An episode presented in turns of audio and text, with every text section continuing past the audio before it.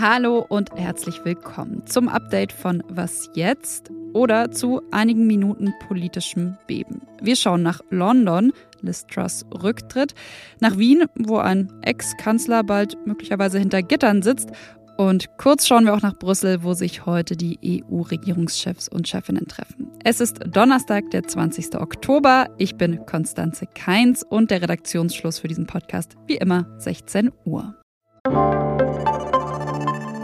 Werbung.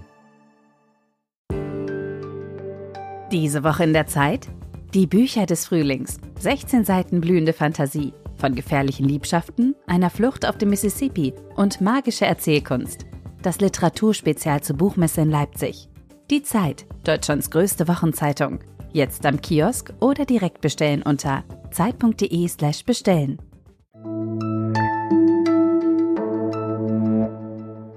I cannot deliver the mandate on which I was elected by the Conservative Party. I have therefore spoken to His Majesty the King to notify him that I am resigning as leader of the Conservative Party. Jetzt also doch. Liz Truss tritt zurück. Gestern, da hatte die britische Premierministerin ja noch gesagt, sie sei eine Kämpferin und wolle nicht aufgeben. Heute Nachmittag aber dann geht die Tür der Downing Street 10 auf und Truss tritt ans Rednerpult. I came into office at a time of great economic and international instability. Families and businesses were worried about how to pay their bills. Sie erklärte ihren Rücktritt dann mit den schwierigen ökonomischen Zeiten und der politischen Instabilität in Europa. Sie räumte aber auch ein, dass unter diesen Bedingungen ihre Vision, nämlich radikales Wirtschaftswachstum, eben nicht mehr möglich sei. Truss war jetzt also genau sechs Wochen im Amt, die kürzeste Amtszeit einer britischen Premierministerin in der britischen neueren Geschichte.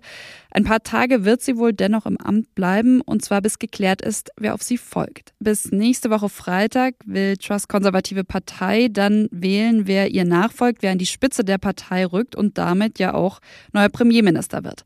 Ein paar Namen, die kursieren heute Nachmittag aber auch schon, zum Beispiel der des, ja, es ist der naheliegendste Kandidat, Rishi Sunak, ihr Konkurrent im Sommer. Wie es jetzt weitergeht, dazu empfehle ich Ihnen schon mal was jetzt morgen früh.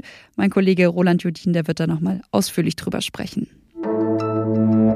Europa sucht Wege aus der Krise. Ja, unter dem Motto könnte man sagen, sitzen heute ja die europäischen Regierungschefinnen und Chefs zusammen.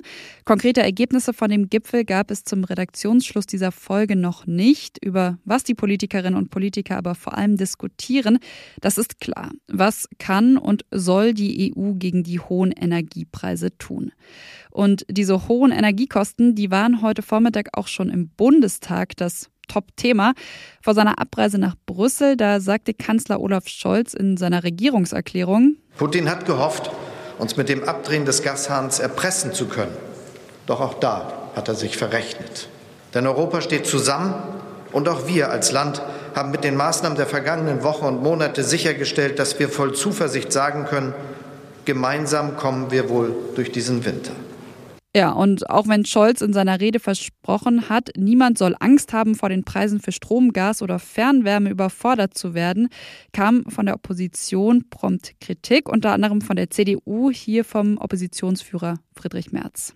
Wenn Sie jetzt als einziges Datum nennen, wo die privaten Haushalte und die Unternehmen Entlastung erwarten dürfen, das Frühjahr 2023, dann kann ich Ihnen nur sagen, Herr Bundeskanzler, Winterreifen muss man im Oktober aufziehen und nicht erst im Frühjahr.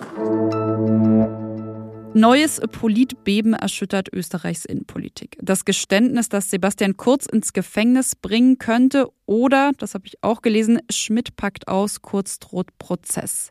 Ja, das sind die Schlagzeilen, die seit Dienstag aus Österreich kommen und die sind ziemlich eindeutig, nämlich Österreichs Innenpolitik ist im Krisenmodus und zwar seit Thomas Schmidt, ein ehemaliger Vertrauter von Sebastian Kurz, dem Ex-Kanzler von Österreich, vor der Staatsanwaltschaft ausgepackt hat. Ja, und seine Aussage, die kann man grob so zusammenfassen.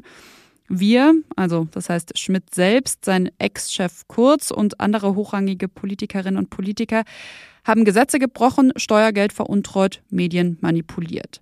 Ja, Sebastian Kurz, der ist ja schon letztes Jahr als Kanzler zurückgetreten, unter anderem wegen falscher Zeugenaussagen in der Ibiza-Affäre. Und jetzt könnte man sagen, gibt's also so ein, ja, so ein neues Kapitel im, ich sage jetzt einfach mal, Schmierentheater der österreichischen Politik. Und darüber will ich sprechen, und zwar mit Christina Pausakler aus dem Österreich-Büro der Zeit. Hallo nach Wien, Christina. Hallo. Ja, ich glaube, um zu verstehen, was da gerade eigentlich passiert und warum gerade von einem Beben in Österreich die Rede ist, ähm, lass uns doch mal ein paar Jahre zurückspringen, also zu dem eigentlichen Skandal. Was ist damals passiert? Dieses Beben oder diese umfangreichen Ermittlungen, die seit 2019 in Österreich laufen, sind eigentlich eine Folge des Ibiza-Videos. Äh, wir erinnern uns, da saß Heinz-Christian Strache in der Finca in Spanien und hat über Korruptionsgelüste erzählt. Und äh, dieses Video, als es dann veröffentlicht wurde, hat eben Ermittlungen der Korruptions- und Wirtschaftsstaatsanwaltschaft in Österreich ausgelöst. Und infolge dieser Ermittlungen sind dann aber die Staatsanwälte auf ganz andere neue Sachverhalte gestoßen. Ganz kurz zusammengefasst geht es bei der Inseratenaffäre im Kern darum, dass, so ist der Verdacht, Umfragen zugunsten von Sebastian Kurz frisiert geworden sind und auch mit Steuergeld bezahlt worden sind und dass diese Umfragen mit Steuergeld im Boulevardblatt Österreich platziert worden sind. Und Thomas Schmidt sagt jetzt, Sebastian Kurz wusste nicht nur, dass das passiert, sondern er hätte das in Auftrag gegeben. Das würde ihm zum Bestimmungstäter machen. Was bedeuten denn diese Aussagen für die aktuelle österreichische Regierung? Also seit dem Rücktritt von Kurz ist ja der ÖVPler Nehammer Kanzler. Nehammer war unter Kurz Innenminister und es gibt ja nicht nur Vorwürfe gegen Sebastian Kurz selbst, sondern auch äh, gegen Politiker, die nach wie vor in der ÖVP aktiv sind, und zwar hochrangige Politiker, was natürlich Unruhe in die Regierung bringt. Die ÖVP ist ganz viel mit sich selbst beschäftigt und natürlich auch die Grünen in eine schwierige Situation bringt, weil natürlich auch der Druck auf die Grünen steigt, hier Neuwahlen auszurufen, hier die Regierung auch zu beenden mit der ÖVP. Jetzt hat die ÖVP ja schon gesagt, nichts von dem, was Schmidt sagt, sei bewiesen.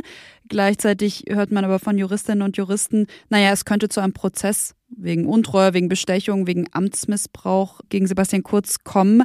Wie geht's denn jetzt weiter in Österreich? Was glaubst du, Christina? Es stimmt, also wir wissen nicht, äh, ob die Aussagen von Schmidt stimmen oder nicht. Ähm, aber an sich, ja, ist davon auszugehen, dass jetzt äh, die Ermittler weiter arbeiten werden. Es steht im Raum, dass es eine Anklage geben kann gegen Kurz, aber bis es dazu kommt oder auch nicht kommt, also die Entscheidung fällt, wird es wahrscheinlich noch zwei, drei Jahre dauern. Also eines steht fest, das wird Österreich noch länger begleiten. Danke an dich, Christina. Danke.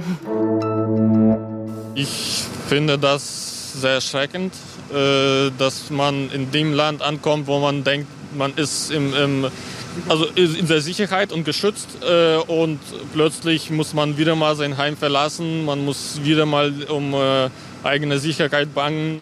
Andrei Bondarchuk ist das. Er hat gestern mit der Tagesschau gesprochen und zwar als im Hintergrund ein Haus brannte. Das Haus, das war die Geflüchtetenunterkunft in Großstömkendorf in Mecklenburg-Vorpommern.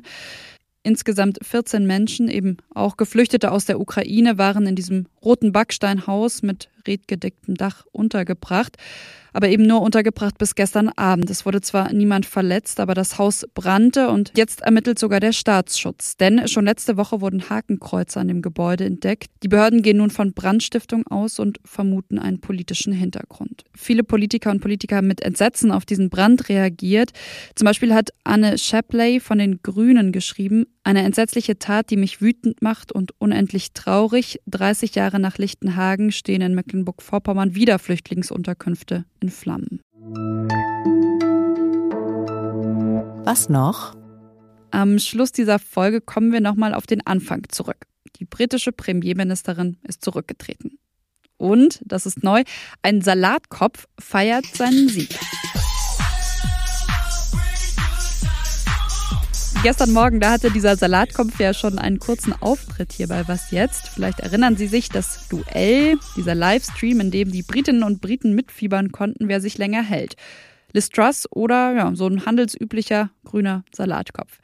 Die Salatblätter, die sind heute Nachmittag noch nicht vertrocknet und somit hat der Salatkopf offenbar gewonnen. Und heute Abend, da will er sich in einer Rede an die britische Nation wenden. Der Livestream, der lohnt sich heute also auch wieder. Und das war's von Was jetzt am Donnerstagnachmittag. Wie immer hier noch der Hinweis: unsere E-Mail-Adresse ist wasjetzt.zeit.de. Ich, Konstanze Keins, sage Tschüss, kommen Sie gut durch den Abend.